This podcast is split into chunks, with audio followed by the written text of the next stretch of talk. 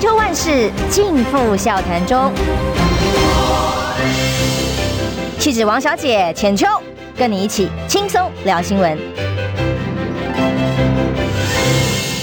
众朋友，早安平安，欢迎收听中广宣网千秋万世，我是浅秋。那么今天阳光普照，虽然是凉了点，但是是不是感觉心情好多了呢？哦，只要不要阴雨绵绵，哎，就就心情大好啊。我们今天邀请的来宾是我已经是堪称国民党女战神之一，在南台湾拿下了非常好的成绩，虽然呃没有最后扭转呃局面，但是仍然虽败犹荣。我们的之前高雄市长的候选人。柯真，嗨，浅秋好，各位听众朋友，大家早安。现在应该称国民党副秘书长啊，没有国民党智库执行长啊，智库应该是说柯教授了，因为我还在学校，我现在是请假出来选举的，二月十三还是要回学校教书哦，是专任教授。柯老师、柯教授可以，反正跟 柯医师搞在一起。呃，我首先我们先看一下今天的最新消息，《镜周刊》今天早上继续在爆料哦，这个爆料的数字告诉大家，其实我看到这些他爆料的内容的时候，我。就觉得，呃，就像当年我跑司法的感受一样哦，哪有什么检调单位侦查不公开哦？其实很多检察官或调查单位会刻意的把一些资讯放给某些媒体，那以作为新闻风向的操作之用。然后，但是当事人呢，就因为受限于相关的法令，就不太敢把侦讯的内容对外说明，哎，所以就会一面倒。那今天这个很细很细的这个办案的内容，也是类似的。说法哦，就是把这个几乎把检方侦讯的，还有甚至去讯问当时的助理的内容，通通曝光。我从来不相信侦查不公开这种事情。以前中广案，还有包括马英九的这个三中的这个案件当中，每次都是侦查不公开。可是你看晚上的政论节目讨论的沸沸扬扬，而且每一个细节一看就知道是内部流出 来的。那这次其实也一样，而且都是由特定媒体。然后我觉得他这个细节已经公布到让我们觉得真的是。是有一点，呃，我想我我相信，就像你说的，那绝对是有个带风向的一个作用了，否则不太可能有这么多的细节是还没有在整个这事实厘清之前就有这么多的讯息流出来，应该有他后面的一些政治的一个操作目的存在。我先把哦，《镜周刊》今天早上我看到的消息曝光的新消息跟大家念一下。说呢，高虹安在立委期间，其实他所呃涉贪的金额不止六十万，算一算至少有两百万，甚至更多以上啊。那个是助理供称的公堂，一直他一直把公积金拿来私用。到今年的十月被踢爆之后才收手，有两年半的时间。那么，甚至这个金额还不只是所谓大家一起呃薪资加班费缴交出来的公积金，有个水库用用自己自己私人用，甚至办公室的费用由立法院拨了这个款项到立委户头之后，从来只进不出。也就是说，他自己私人用途也不是用在公务的支出，也不是用在助理办公室的支出等等的，所以。一直这样加一加也有两百万哦，但他说详细的数字到底如何，已经够详细了吧？但他还说有待减掉进一步调查声明啊。但这个专案小组还把这个所有人口供啊，包括什么当事人助理全部名字通通出来，就说他们讲了什么。比方说啊，讲说这个案情突破。他真的是要的很多，然后甚至还克扣去 A 员工的薪水账本多少，非常细。这个是还蛮呃，说这目前正在把这些口供跟电脑资料做比对，准备第二次再约谈高虹安。哦，你看起来这个案件。我觉得这个案件就你要怎么样看？我自己在立法院待过哦，所以我觉得讲高虹安这些所谓的细节，其实我们大家都非常的一个清楚了啊。那这个就从两个层面来看，一个层面就是社会怎么样来看待这件事情。很多人就会特别，特别是支持高虹安的一群人，他们大概就会认为，就是说，你看刚开始只有六十万，那说你六十万就查成这样子，然后好像追杀到连爸爸妈妈的家里都去，这有点让人家触目惊心，而且速度这么快，而且的动作这么大，然后大家说是你。六十万，你就这样追成这样子，然后呢，整个新竹的棒球场的弊案十二亿等等之类，你为什么不去看？是啊，现在说不是哦，不止六十哦，两百万。就两，然后开始今天就有两百万来了，那两百万里面就公布了这么多的细节，然后你看我，你看用了一些的措辞哦，你看 A 啊、嗯、框啊什么之类的，哦、那可能对于整个立法院内部而言，很多人就认为说这个需要用到 A 字。我个人觉得他公积金目前是高红安可能必须要直接面对的，因为毕竟有非非常大的一个瑕疵嘛，因为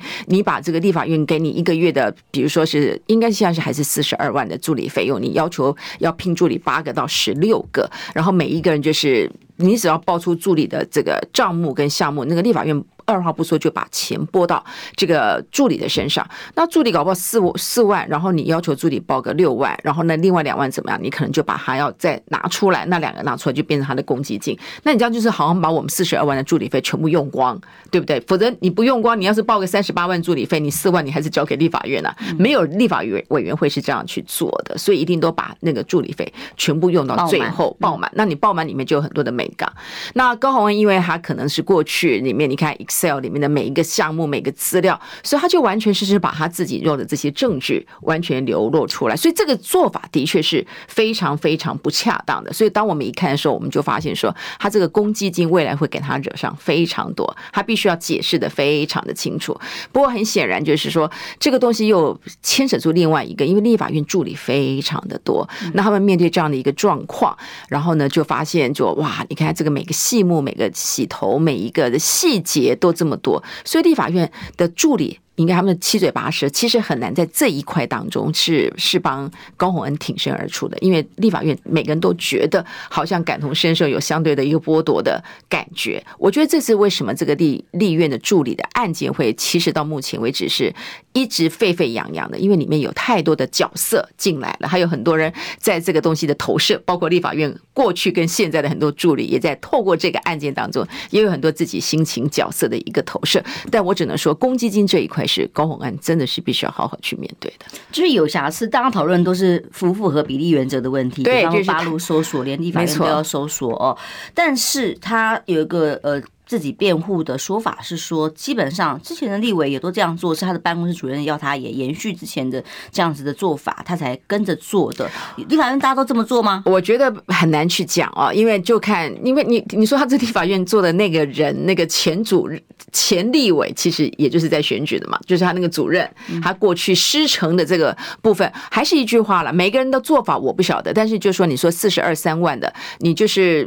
助理费，你有你你没有聘到那么多人，可是你又想把这个四十二万把它全部把它领完，那里面就会有很多的眉目是是可以去做一些的运作的。这样包括办公室的事务费用，是类似像加班费，对。那他现在对，那他就是好像就是说，你明明就只有四万块钱，你却跟立法院报六万，那当然就全部进到这个账户。可是账户你又要拿出来，比如说四万，我就刚刚讲的嘛，你跟立法院报六万，然后六万里面你可能找了八个或找了七个，叭叭叭就把。四十二万全部领出来，可是助理不太可能领到六万。如果那他只领四万五，那你一万五干嘛？就放到你的公积金。那这个就是好像把国家给你的钱全部领进，可是你用的却又不是名符是不相符合的。那这个我就常讲，这是公积金上面是要面临很大的挑战。但诚如你刚刚我特别也提到这个比例原则这样的一个事件当中，你却这么大动作，然后这么快速，那难免会让大家觉得你就在查是不是对高虹安个人你有太多的。一些的一些，而且我觉得最重要是柯建明在选前的时候，就好像放话，就说他即使选上了，好像也如何，这整个剧本就符合总招的的的剧本的方式来去走法，就让人家觉得说你你民进党一副是输不起的感觉，的确让大家很多的感觉，追杀呀，而且追杀，然后你看这个简直是，然后你看。媒媒体也大不符比例的报道，包括你今天看到这么多的细节，还有包括在那个八点到十二点的这个细节当中，高宏安这三个字几乎就是，哎，现在是吴一农跟王宏威在选，然后高宏安这件事情也反而以前是选输的被关，你现在选赢的你还花这么多时间，然后每一个细节叭叭叭叭，我觉得这所有的人真的是看起来会觉得这个真的是比例原则的确是有待讨论的，因为哦，如果说他是名目不符的把。呃，国家给你的费用哦，做一些使用，而不是在公务的用途上，不是给助理啊，呃，不是。虽然他还是公，虽然他辩护说公务使用，对，但反正不是助理的费用，就可能会成为瑕疵。但是这个适用的法条是图利罪，哎，七年以下，还是贪污罪，七年以上，这个就差很多了。对啊。所以基本上，现在法检察官的部分当然是从重，把最重的这个条文全部要拿出来用，才符合这个这么严重八路搜索的情节嘛，哦，但就拭目以待了哦。基本上看起来这个案子不会善了。如果以目前的整个侦办进度跟在媒体上所放的消息来讲，那么所以高虹安做一个动作，看起来像是自保吗？或者是想要再从新竹内部查出一些弊案来做证据力的平衡？哦，你搞我是不是？我也搞你，然后看大家谁厉害。到时候是用来可以作为一个。就互相抗衡，或者是诶制约的筹码嘛？他找了一个副副市长，他是高检署的检察官。我觉得检察官，大家看到，当然我们都非常的期待他对于这个前朝里面的一些的弊案啊，包括这个十二亿的球场，还有非常的多哦。当初被你包装的，被前朝包装的非常好的，可不可以透过新市长的上任里面，把一些的旧账啊、烂账可以一笔来去看？所以表面上看起来就是，如果说有个副手是检察官，似乎可以在大家所期待能够把弊案查清楚，里面是非常吻合的。可能再思再进一步的去思考，副市长实际上应该对于市政等等之类，应该是有一些的娴熟，或是有一些的创思，在整个结构组织上面。那检察官如果要办案的话，是否就应该留在检察官的位置，反而是更能够适得其所？然后把检察官放在副手的位置，呃，表面上看起来这个好像是一记高招哦，就像当时有很多人建议说，你可以应该找黄国昌啊，你看他多会接弊等等之类的。其实你会发现，每个人点名，还有包括实质做法，就是很希望透过新的这个执政团队一上来，真的可以把大家的那种疑问：一个球场为什么可以从七亿变成十二？还有一些停车场为什么又可以有不同的眉目、美感等等之类的？所以，我想他在这个表面张度上面的确是有。不过，你又换另外角度来看的话，搞不好这个检察官他除了在这个检察事务上面，也用一些比较细致的一个氛围，是否可以对市政其实有不一样的一个创思？不知道你要做了才才知道。但是以他用检察官这种身份来当副市长的话，至少已经引发非常大的一个媒体的一个效应。然后对于大家想要揭弊的这样的期望是有些吻合的。但对于市政本身来说，是不是能够符合大家所希望的？我就要给他三个月到半年时间再看看。因为这是两个层次。如果对新竹市民来讲，市民新竹市民需要什么？对，哦，当然需要一个能够把市政娴熟的上手，或者是能够有一些新意的。的文官系统赶快进来嘛，政务官、文官，但是结果呃，为了要先求自保，为了要查弊案，把这个。缺给了一个检察官，对，当然有他的好处啦。我认为其实是还是认为这是好奇，因为这是高虹安此刻最需要。但是对城市民来讲，哎，这可能就不是最迫切需要的手上。对啊，对啊。比方说他管什么业务呢？他管的业务可能都不见得是他熟悉的业务，那要怎么督导这些局处？呃，或许他督导的所有的局处都可以把他的账目，把他的所有过去的东西全部拿出来。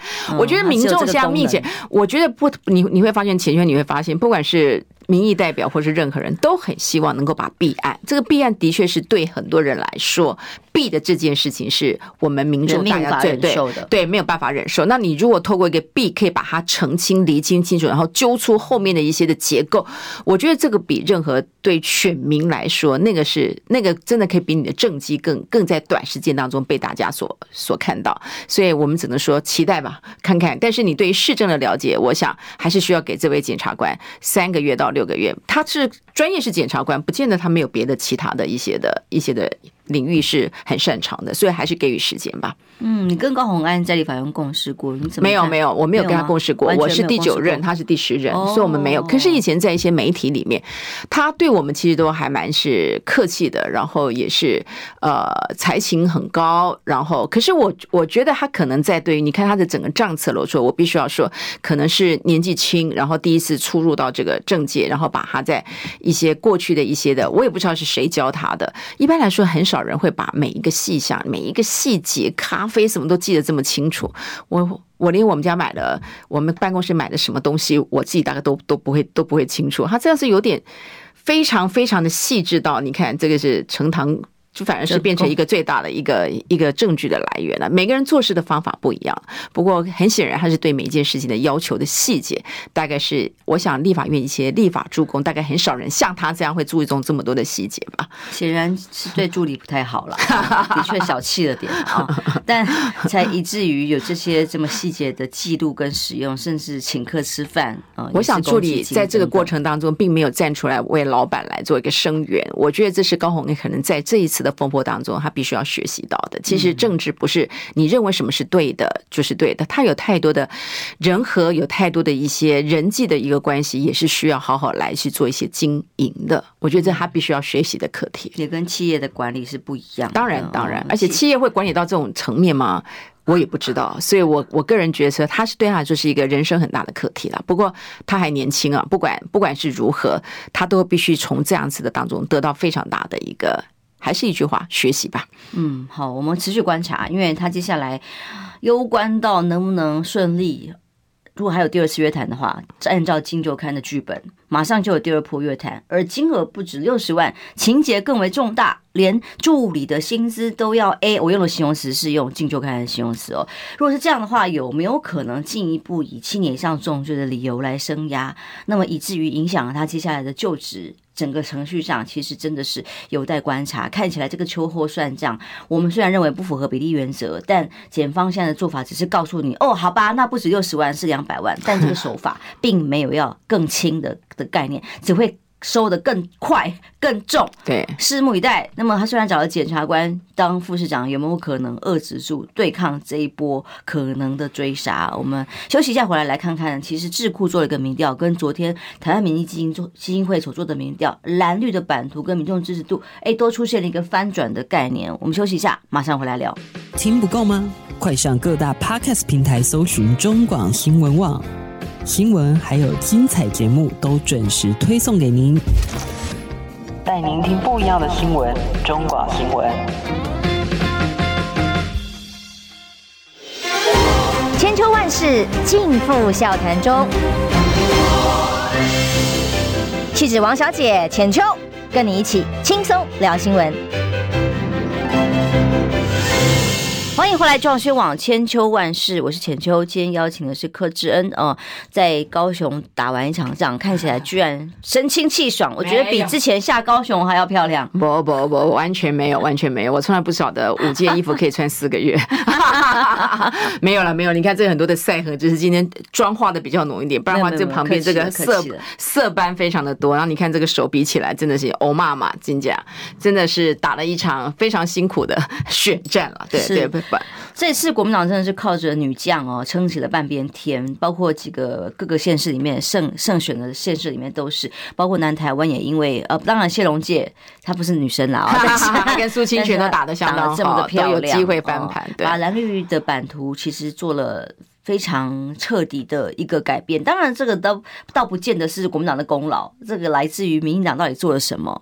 执政党本来就应该被监督、被检讨，那么显然他的执政成效，民众是不买单的。那么以至于连最新礼拜天最新的开票的选举结果，嘉义市居然输成这样，我们到昨天讨论都还觉得民进党的这个选举成绩让人家非常惊讶。其实我不会落后的比例，因为我前我在选前的前前几天还是帮跟着张丽善跟着这个黄敏惠一起去扫街，那个我就觉得每个人你看就是扫街群众对他的那个热情的回应度非常非常的高，然后我看到，但是全台台湾投到台湾委里面，对他的回应程度最高。因为嘉义其实真的不大，他的这个选区大比我过去选的那个板桥东区差不多，人数还少。但是你就看到黄敏惠还是非常接地气，他每一个地摊的老板啊，每个地方他都一种血塞，他那真的是十三年真是不容易。所以我觉得相对而言，李俊当然以前还是我的立法院的一个同事嘛，他就是比较是属于。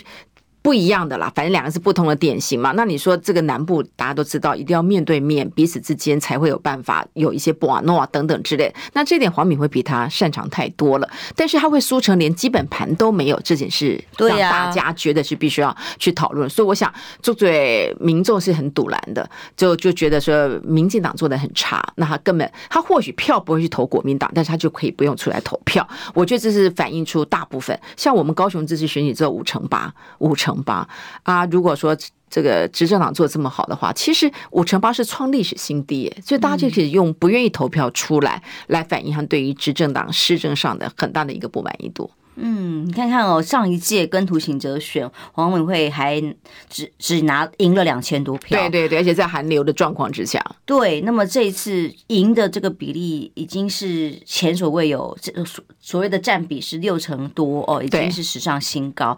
那么民进党真的是连基本盘都没有，这个基本盘都掉光了的情况之下，代表浅绿要么就没有投票，要么也许也有了一些移动。有会啊会啊，因为你会发现那个黄敏惠她在这个嘉义的东西，特别别是在非常绿的这个。票仓当中，他都是全赢的，所以表示他可能已经跳脱这个你说绿啊、蓝啊什么之类的，他就是一个妈妈市长。然后你就看他每一个动作、每一个细节，他都非常的考虑周到。我想是人民对他投出一个非常高的一个满意度了。所以这当然也就是民进党从九合一一路崩盘到现在哦，崩盘到现在的一个民调的结果，我看到了这个台湾民基金会。昨天我们在电视台的节目上也讨论了很很多哦，就是发现蓝绿的比例，台湾民基金。会的这个调查结果，三个月前跟三个月后，民党流失了两百零七万的支持者哦，呃呃，这这个掉了十个百分比里头呢，刚好倒过来是国民党本来流失就是还输给民众党的，但是他当时前三个月就已经没有特别做民众党，而是做中立选民，嗯，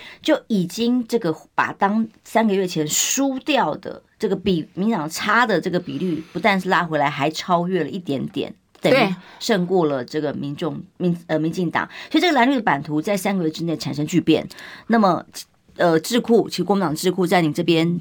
有也做了一个，我在十二月九号跟十二月十一号的时候，我们其实，在上礼拜也就发布了。其实它这个趋势跟游宜农他的民意基金会的趋势是完全一模一样的，而且我们是两个不同。或许是我们是代表的是一个智库，但是我还是老实说，因为我们自己在学校教书，我自己是执行长，我对于智库的民调是觉得是非常公正公平的。但是由我来公布的话，大家就觉得，那你是不是有机构效应？那时候国民党公布的是我们的支持度是二十一点九，那民进党是二十点七，我们彼此之间是差了一点二。可是游宜农的，你看他的民调当中，其实他这个差距跟他整个趋势所展现出来，就跟游宜农他是比较大，要认为是比较是情绿的这个机构来说，完全趋势是一样的。所以代表在这个过程当中，国民党因为这个九合一，还有最近几次来说，当然我不能说是因为国民党做的比较好，我个人因为我们有一题说九合一大败原因是什么，他们其实。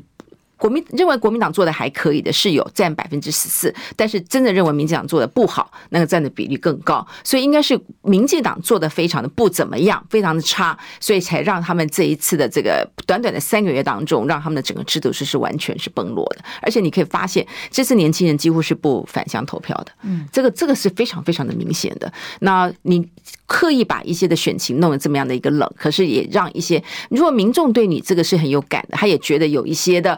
想法的话，他是会愿意站出来。可是你会发现，投票率普遍都这么低，表示你对现有的执政党，要么你就是觉得非常的冷，然后要么就觉得我非常的不满意。然后呢，他他是不是可以把他投注在国民党？国民党倒没有这么样的乐观。可是这三个月当中，这个变化这么大，我觉得这是民进党非常大的一个警讯。而且我也预估，因为帮王鸿薇前几天也去帮他去扫街，我个人认为一月八号当中，红威能够再下一城的几率是非常非常大的。嗯，在这个名气可用的情况之下，目前看起来是，嗯，国民党应该是不能够不能够是太过，国民党也没有太自满。你看，从主席到下面，大家也没有太自满，因为我们都很清楚，这一次是因为民进党的关系，然后我们国民党的票数其实跟二零一八比起来，我们也是票数也是少的。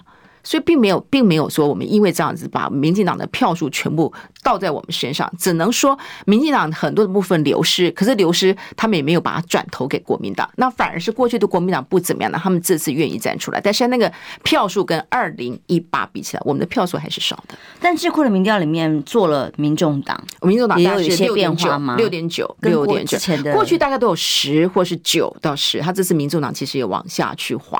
不过智库做的民众党来说的话。其实都是在六跟七啊，顶多到八，其实差距不是那么样的大，所以你还是要相信智库的这个 这个这个民调当中，我们是非常负责任的。所以说，但是你会发现，我还看到一个非常有趣，就是我们问他说，你的满你的喜好度满意度啊，以十分十分是最满意最喜欢，其实国民党跟这个民进党都不到五，虽然国民党是四点八，民进没那个民进党四点七，温度的部分对，其实都不到五，表示。其实普遍社会对这个国民两大党目前为止的喜好跟满意度，基本上还是没有到一定的水准的。所以大家其实还是不太喜欢。可是他们怎么办？那所以这就是民党呢，也民众党也是也也不到五，他到三点多而已啊。我们大概四点八，民进党大概四点六，但是都不到五，以十分为最高目标，所以表示民众是对于目前的政党是都是颇为失望的了。我我我必须要这样讲。你看那票数各方面还有投票率，这就是两党都应该把这件事情当做是一个警惕了。所以刚刚线上好几个好朋友说，这次大家。都是选人不选党的好吗？就是意思就是说，政党所考虑跟评估的角色跟比率相对是少了一些哦。呃，候选人非常重要。那但是以这个民调趋势来看，二零二四那就很重要了。没有错。不过你我刚刚还可以再补充，因为我们那边有特别提到的一两题，就是说你对于两党里面所提出来的候选人、县市首长的候选人，这是一题；还有对议员，这也是一题。基本上大家都认为国民党所提出来的候选人都是好于民进党所提出来的候选人，这点还是要呼应你刚刚所提到的候选人本身的特质是很重要了。对，这个没有办法，这一看就全台湾都倒了。是。不过，不不，陈时中他那么高的一个知名度，九成五的知名度啊，然后我也不晓得他们每次一出来，不是说国家级的这个辅选团队嘛，会搞到这么拉扯，我觉得也超乎所有，不是只有我们，还有超乎所有一些来看选情的这些专家的意料之外，怎么会操，怎么会操盘成这个样子？大家也是匪夷所思的。他当中犯的错实在是太多了，他只是做自己而已。对，但所以呢，因此以这个趋势跟方向来铺排二零。二是可能的人选的话，本来当然之前呃，民进党这里不管我访问柯文哲，我访问相关的民进党的相关的人，都是呼喊着可能蓝白合。不过柯文哲当时在我们节目上也公开讲过说，其实蓝加白仍然小于绿的哦、但虽然他希望呃接下来有很多蓝白合作的空间，但是国民党一直也没有真的释放出什么样的蓝白的合作讯息。那二零二四更有没有可能有这样的合作方向？我觉得有点困难了，因为你看，这都是完全是竞合的关系。像比如举例来说，高雄没有我们这个白的。市长候选人，那这是一个最好的合作的。可是，当你如果说真的是要去做合作的话，市长你或许可以，可是你议员怎么办？你你你你这样站出来，那你的议员觉得，对对，我是要让几席吗？这是不太可能嘛。那这种事情也会，因为总统是跟立委绑在一起的。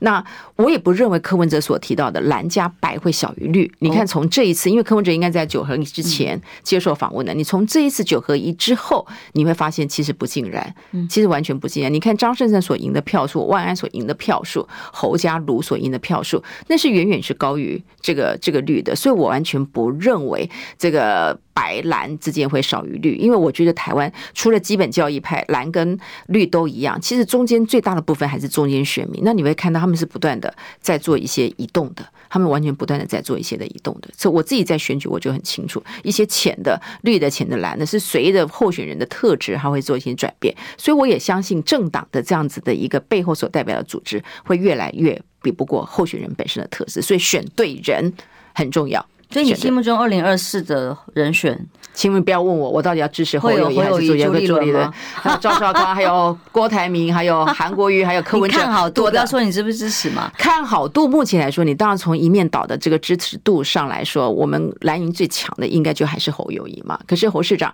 他目前刚上任，十二月二十。五号都还没有上任，他就是每天就是好好做代机，好好 做代机。那所以就要等到明年，明年四五月吧。明年四五月，等个整个情势更加的明朗化之后，我觉得可能。那如果你这个民调显示都是需要有最强的人出来的话，那你还是得看这个最强的人，他他他他他的意愿到底是如何。所以还是有很多的变数的了。还是有很多的变数。我每次都说，十二月讲的跟明年三月这个政治讯息变化实在是太大太大。以你对朱主任了解，他一定会一起参加这个初选制度来参选二零二四？我不认为。以十二月来说，我不认为，因为朱立伦他还是你看他这次所提名的，还有他随时也是尊称侯跟卢都是最强的母鸡，然后他自己把他自己定位在是一个 king maker，就是一个总教练的一个角色。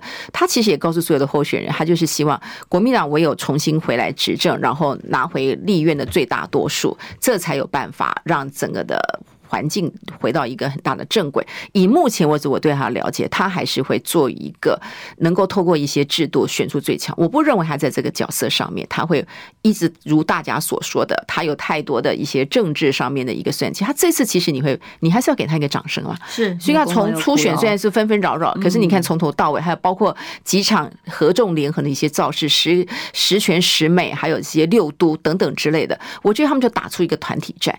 这一次我还是要谢谢我，我都觉得这次国民党在虽然是地方选举，可是打的是团体战。像我在庙口浅秋义不容辞，然后你找的王宏威，你找的徐小新，你找任何人，他们都在选举，可是你一生他们都愿意过来挺力相助，所以我觉得国民党这次会让一般。起码是对于蓝营的选选民来看的话，他们会觉得有看到一些团结。那朱立伦是在这个团结当中，也没有人对他有任何的，他就是一个团结上面的一个引发者。所以以九合一到目前为止，应该是给主席一个掌声。我也不认为说，因为你要赢了，所以他对于二零二四会有机遇。我个人觉得，以他够聪明，他会去看一些目前很多科学的工具、数据，还有很多的温度，还有大家一些对于大家的一个风向来决定自己。不是你自己要怎么样就是怎么样，我不觉得他会有这样的一个。的确，国民党我们现在看到是史上前所未有的团结，对，刚好跟民进党成一个反差。那这个团结团结在哪里？你看看王鸿薇确诊，多少人在路上帮他去扫街发面子啊？哦，就当他的分身去帮他站站街头，然后去去扫街拜票哦。那或者你说像黄敏惠也一样，对我们多少人下去？你看从头到尾，而且以前我从来没有见过的，不是见过，就是很久没有看到立法院的同事啊，都会在那边出现，所以。就是大家都一起来帮忙，不管你选民说你认不认识干嘛，可是你就展现出来，就是我们都愿意挺你，我们愿意帮你。我觉得这个这个感觉其实是非常好的，所以我们也希望说，在明年总统不管谁出来，或是立委，真的还是要发挥这样子一个精神了。对，因为刚好跟吴一农又成反比，是你看看他一个人的武林，就被媒体拍到说一个人，呃，除了帮颜若芳去扫街之后，就是一个人在跑行程呢。啊，不过他也可以营造一个哇，一马做可怜呢，所以刚刚刚喜爱。撇刀后裔，其实它也是另外一种氛围啊。一个人的武林，某种程度你在下雨天当中，一个人站在那个地方，哎，那会引发非常多的一些同情的。所以我不晓得他这个招数到底是是是如何，是因为他的意见其他人都不以为然，或者是他觉得这就是一个他自己的一个选举。总而言之，吴英龙跟一般的选选举的政治人物是不太一样的，毕竟他在美国受的文化是比较多。你看他讲话很多，他所展现出来是刻意或是不自觉会展现一些他所认为的美式的。一个风格可能跟台湾的这样的选举是有点格格不入的。以前在立委选举跟两万安两个是双帅，那时候没有让他有太多表现讲话的一个空间，反正站出去就帅，然后很多票就投进去，那整个的氛围。那你现在是一对一，哇，那你就是真枪实弹要直球对决，你讲的每一句话都会被被来检验。那这个时候呢，你的你对一个市政，还有对很多事情的理解，还有对整个选举的结构、媒体该怎么样来应付，我觉得这个部分还是一句话。很大的学习空间。对了，我只能说，对过去对他也蛮多误会的，误以为 在包装底下，好歹也是一个这个呃高盛金童嘛的知识教育的，可能口条各方面的。高度是什么样子啊？只是话一讲多，就发现是城市中二点零，这也是我们大家觉得跌破眼镜、意外的地方。其实他以前在当那个市党部主委的时候，其实就很多民进党的议员，还有他们的立委，其实就觉得他们连他们内部都觉得有点惊讶，就说，可是我想吴一农他他应该是个好小孩啊，我我还是要这样去讲，他只是他所受的教育，他所受的一些跟台湾的整个选举的氛围，还是有一段的落差。然后至少他认为黑道不应该嘛，不像民进党很多人认为。好像理所当然，他讲的话蛮直，然后可是就是他特别太放大，就是在对于自己国土防卫啊，还有对自己的过去一些从军的一个利益，然后对于松 松基，他太多细节自己没有，然后想到什么就就，然后其实他的很多的说法也让很多民进党的一些市议员也是炸锅，或者是立委，反正跟他们所讲的是有一点抵触的。我想就是在人和还有在。沟通的这个议题的沟通上面，我想还是有很大的空间。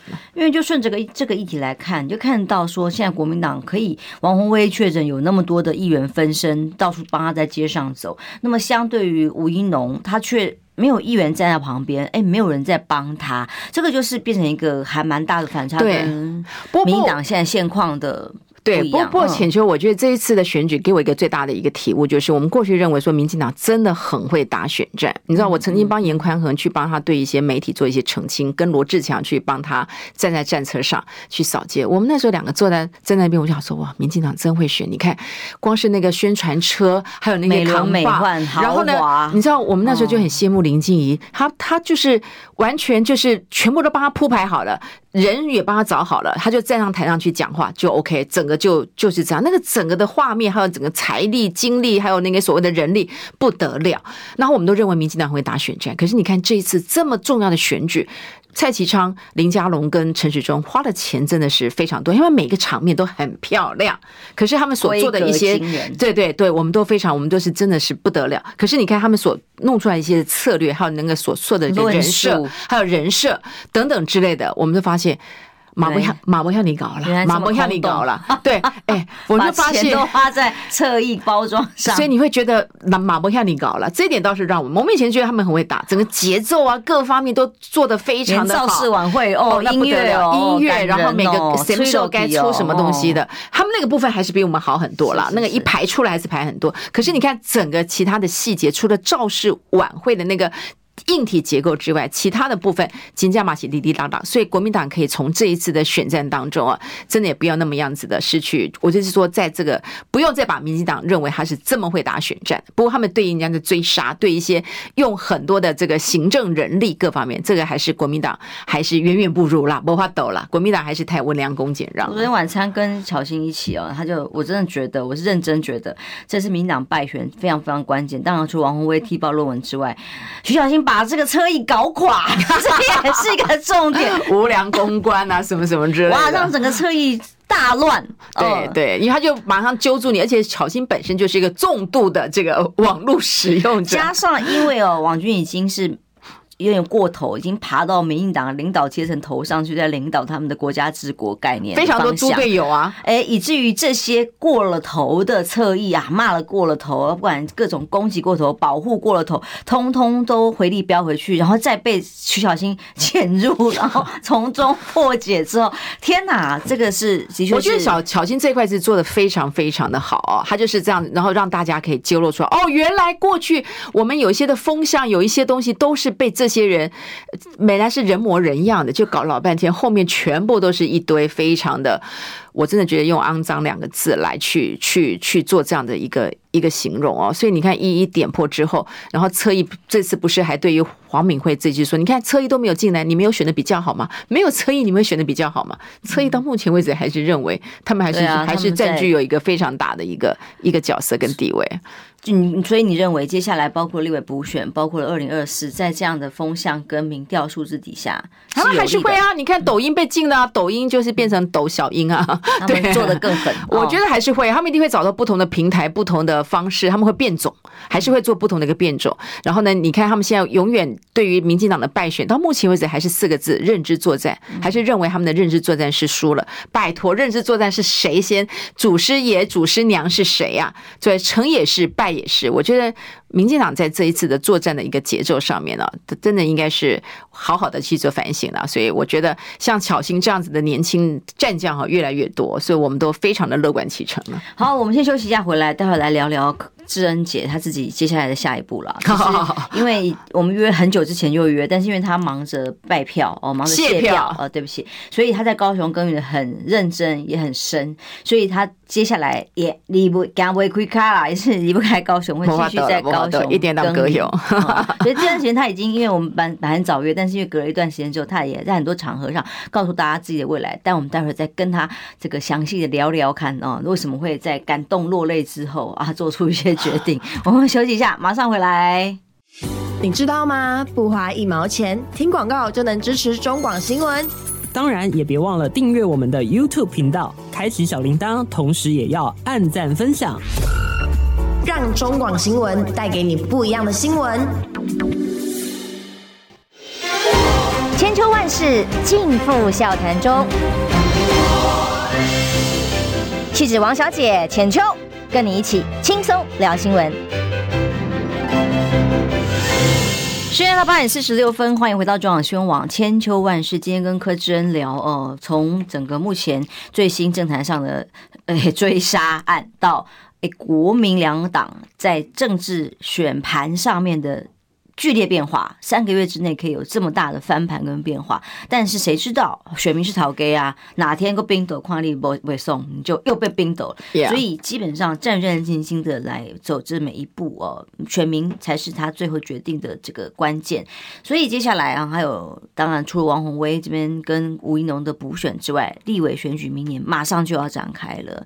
你呃，你刚刚说我们刚刚讲到国民党最团结的时候，可是光到讲到这个话题，马上又不团结了。所谓的世代交替一喊出来，这个资深的委员们又开始跳脚，就觉得说你要先把你对国民党呃能够贡献的多少先讲出来吧，先贡贡献好了再说吧，老的小的都贡献很多了。都有贡献的，不同领域有贡献了，但是我还是觉得这次还是蛮敏感的。不过，如果你的初选的机制是够透明的话，然后大家各凭本事嘛，谁初选过关就是力挺谁嘛。我觉得这个本来就是一个天经地义的一件事情嘛，没有什么好讲。所以我觉得，不管是总统大选或是立委，我想一个完善的一个制度啊，应该是大家所。应该是相信的，不过也有人提到说，你光是完善制度就完全靠民调，民调准吗？那这又是另外一个。所以我一直强调说，用一个更正确的一个工具，能够找出最强的候选人。我想这是两党执政者的领导人都应该好好来去做一个考量。目前很显然，电话民调已经失准了嘛。这次的，这是这是这是我在高雄，哎，对不起啊，从头到尾民调，每次都说柯震大概得票大概只有十十二到十九，顶多是到二十二十多少，可是选票开出来。还有我自己从九月走到十一月，我就知道不会是民调所显出的显示出来的数字。但是你不要忘记，还是有很多选民会被这些数字给左右，因为他认为就是西归挖短边。所以我们也是困惑于这个民调。但是很显然，目前所开票出来的六度当中，其实都跟民调的数字还是有一段的差距的。还是不太一样。那您个人不考虑接下来的立委选举？我不可能啊，因为我们现在都是我们的议员，会对于立委的选举都非常的有兴趣。你怎么可能三个礼拜之前你跟他一起是革命情感站在一起，然后初选之后你又跟他变成党内的一个竞争者？我觉得做人不会是这样子。所以现在唯一的目标就是下一届的市长选举。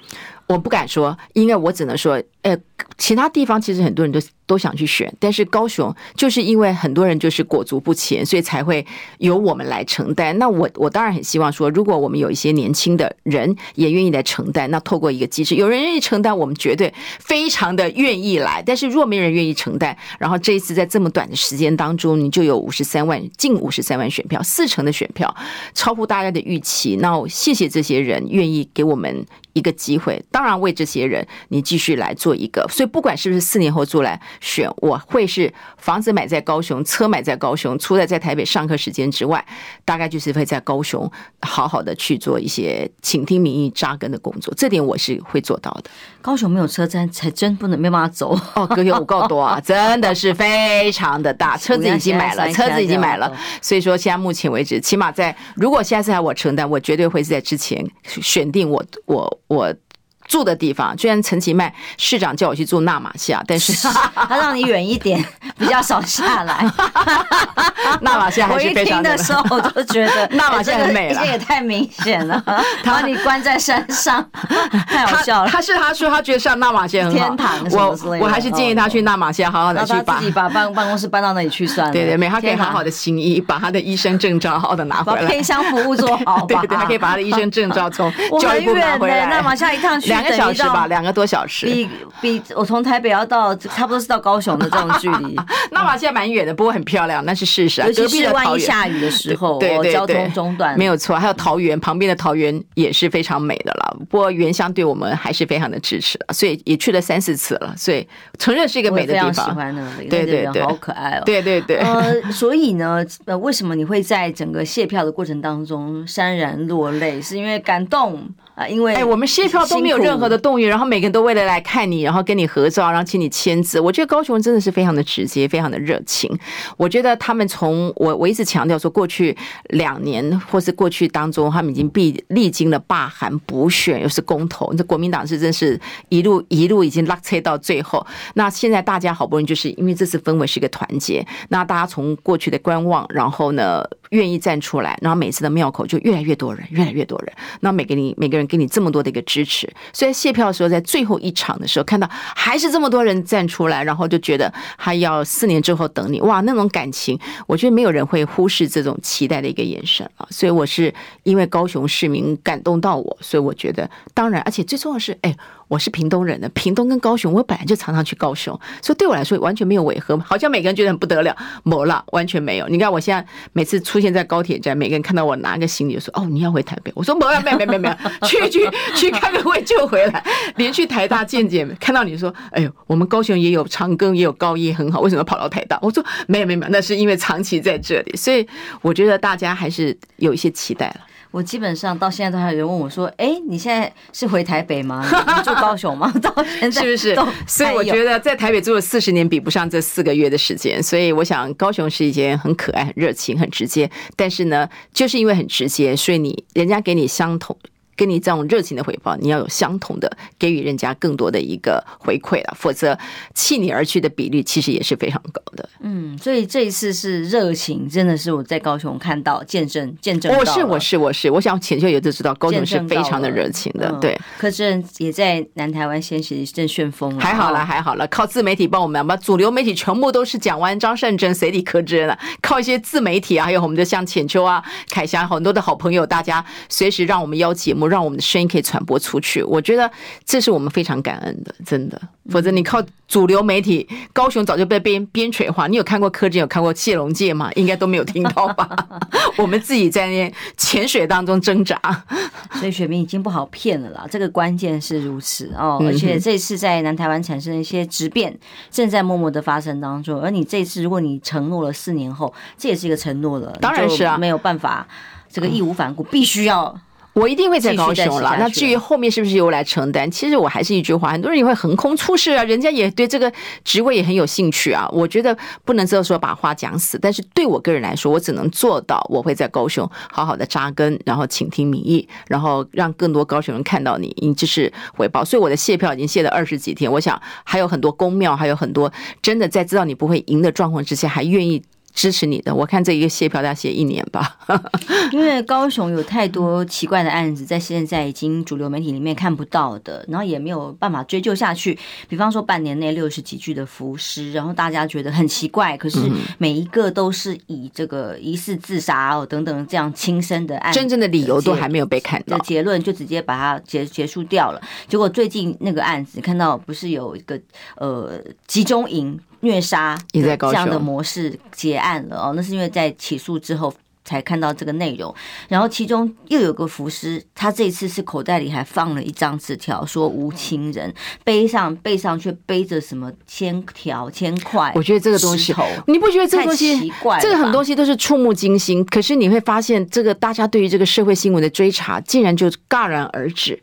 就戛然而止，在高雄变成不重要了。你可以想象，在我们来讲，我待过的高雄的人会觉得不可思议。我们当年的新闻是做的多么的大，但这个不管是不是谁哪个人执政，重点就在于是人命关天。为什么可以轻轻放下不处理？而且他的手法是这么样的惨烈，惨烈。我们当时以前说是柬埔寨，现在是青埔寨。然后你会看到，其实你会看到这个手法，你完全超出人性所为的。我每看到这个画面，我都不敢看。可是大家对于这样的画面里面，就除了觉得说看见你空我之外，那到底？为什么后面的很多应该是结构性的问题，应该是一一去做厘清的，反而是没有？我觉得这个东西，就为什么很多时候我一直打出来，这个政党一定要换人做做看，因为你新的进去之后，你才知道说里面是什么，你必须要藏污纳垢，一次把它清清楚。当你自己政党不断的去做轮替，你才有办法让为政者你不敢，因为你。掌握的权力十几二十几年，你就觉得东西立烈狼，然后每一个人做很多事情都看颜色，所以政党轮替是在所谓的民主政治当中是有它必要性了，一定是这样。你看轻轨哦，这么多的交通事故，其实就变成都不是整体的检讨，也不是把真正原因找出来，然后对，发现都没什么事，而且而且每次你不管是讨论服饰或讨论轻轨，反正你只要一讲出来的话。当地的就会跟你讲说，你在看不起我们，你被看到我们的基层人力，我们的警察，我们这些人都是如何如何，基层的社工人员如何如何，然后就说你是看看衰高雄，然后呢完全不体恤基层的这一些第一线的工作人员，你不觉得这个已经是 SOP 到完全就是如此了？我觉得这个东西是在南台湾，不是只有高雄，在南台湾，当一个政党执政太久之后，整个的风向，整个的媒体，包括很多人都会用这个角度来去去看，所以我们是是非常的辛苦。不过你从这次的选战，你也可以发现，不是那么铁板一块。谢龙介、苏清泉都打得相当好，柯真其实也超乎大家的预期。所以我觉得，只要大家愿意继续扎根在这个地方，真的还是大有可为了。而且你对高雄最大的贡献，就会是一直持续的监督哦，让他们不敢随便躺着干，啊放松哦，随便爱怎么样怎么样为所欲为。当然不，这份监督的力量才是现在高雄最需要的。没错，而且跟着议员一起来，我现在议员也是要像台北的这一群年轻的议员哦，大家能够把这个声音发出来。如果要选立委的话，这种议题的发酵，能够让自己的这个议题更被全国所知，这是很重要的。光是靠地方精英，其实还是不够的。台台北的议员就比较有这样子的一个优势。好，今天谢谢智恩来哦，也辛苦你了，谢谢浅秋，继续努力，四年后高雄再见。现在很多朋友说要等你啊，拜拜。